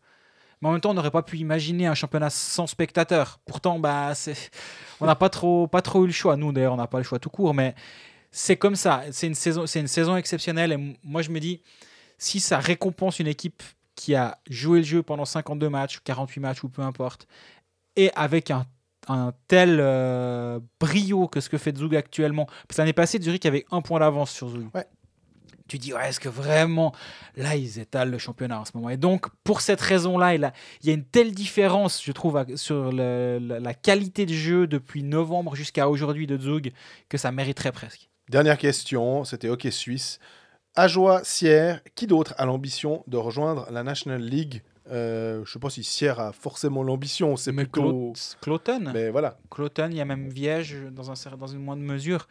Mais je crois que le, le- le grand, grand, grand... Holton aussi, ou Holton, ouais, aussi, mais le, le grand candidat, c'est Cloton, clairement. Ajoie, apparemment, a l'air d'être assez, de plus en plus euh, vocal là autour aussi, parce qu'ils font une excellente saison en Swiss League et que bah, ils se disent, bah, on a aussi le droit d'être ambitieux du côté d'Ajoie, on a une nouvelle patinoire. euh, Moi, je On- tique sur le budget de 7 millions, mais voilà. Ouais, alors on a des débats hors micro euh, avec Jean-Fred euh, houleux. euh. non, mais pour moi, le, j'ai aucun problème avec un budget de 7 millions pour Ajoie si d'autres ont un budget de 14, 15, 17 millions, que sais-je. Parce que l'exemple que moi je t'ai donné, hein, mais c'est- West Bromwich, je pense pas qu'ils ont euh, un budget similaire à celui de Liverpool. Pourtant, ils sont en première ligue de- anglaise de football. Et c'est pas grave si en fait tu as plusieurs vitesses dans un championnat. Si Ajoa monte et se dit, bah, nous finalement, on, on va servir de tremplin pour certains jeunes parce que notre, notre modèle d'affaires, ça va être celui-ci, Bah. ben, tant mieux. Et puis Rappersville, rappelle-toi, il y a deux ans, ils sont arrivés sur la pointe des lames, on va dire, ou sur la pointe des Mhm. patins. Et ils sont arrivés tranquillement, puis maintenant ils montent gentiment un peu en puissance, ils vont chercher Albrecht, ils ont construit un projet en grandissant gentiment. Et le début, la première année où Ajoa mo- va monter aura 7 millions, mais qu'est-ce qu'on en sait que peut-être deux ans après, ils auront un peu plus de budget? Et si on a un fair play financier, bah finalement là, ça, deviendrait, ça fait d'autant plus de sens d'avoir une équipe bah, qui a peut-être un tout petit peu moins de budget, même 20% de moins ou 30% de moins que les autres. Mais au bout du compte, si tu es intelligent, tu peux, tu peux rétrécir une partie de cet écart, à mon avis. Et moi, genre, je terminerai pour dire que la- l'argument que je trouve assez bon aussi, c'est celui de Doug Boulanger, qu'il a sorti sur MySport, en disant difficile quand on n'a pas de mouvement junior. Euh, c'est vrai que de, fait, tu dois, tu n'as pas de junior élite, euh, de novice élite. Euh, contrairement à Rapperswil, qui a quand même aussi euh, des, des- jeunes à pouvoir euh, euh, faire monter éventuellement. Et il faudra un club ferme à l'heure actuelle, à jouer avec Club Ferme, euh, finalement, de Fribourg. Euh, Il y a aussi des partenariats avec Bienne. Donc, euh, et là, tout d'un coup, tu vas devenir toi-même dans la même catégorie de jeu. Donc, tu vas pas pouvoir prendre les joueurs. Donc, ça va reporter sur l'achat de fonds. Est-ce que l'achat de fonds, historiquement, va accepter de devenir euh, la poubelle, c'est peut-être vraiment très très méchant. Non, mais de prendre finalement, ah bah alors, qui, qui est-ce qu'on peut avoir comme club ferme? Ah bon, bah il reste. Bâle, qui montera Ouais. peut-être en Swiss League. Voilà, Parce Bâle, c'est quand même une cité historiquement de hockey sur glace. bien sûr. Et à jouer à Bâle, bah, il y, a une- il y a une autoroute. Quoi. Oui, ouais, une autoroute non, mais il y a le, il y a le Val, le, le- l'Offental. mais- Exactement. Et tu as, une ligne directe de train, tu es, à côté. Donc, moi, je pourrais tout à fait l'imaginer.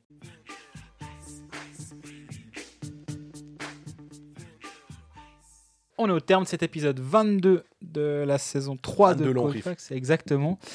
Euh, bah, merci pour euh, vos questions. Euh, Jean-Fred fait des demandes. Est-ce qu'il y aura des questions Colfax, etc. On en a trop derrière, donc c'est une catastrophe, mais c'est pas grave. On, on vous remercie pour votre, non, vos nombreuses interactions.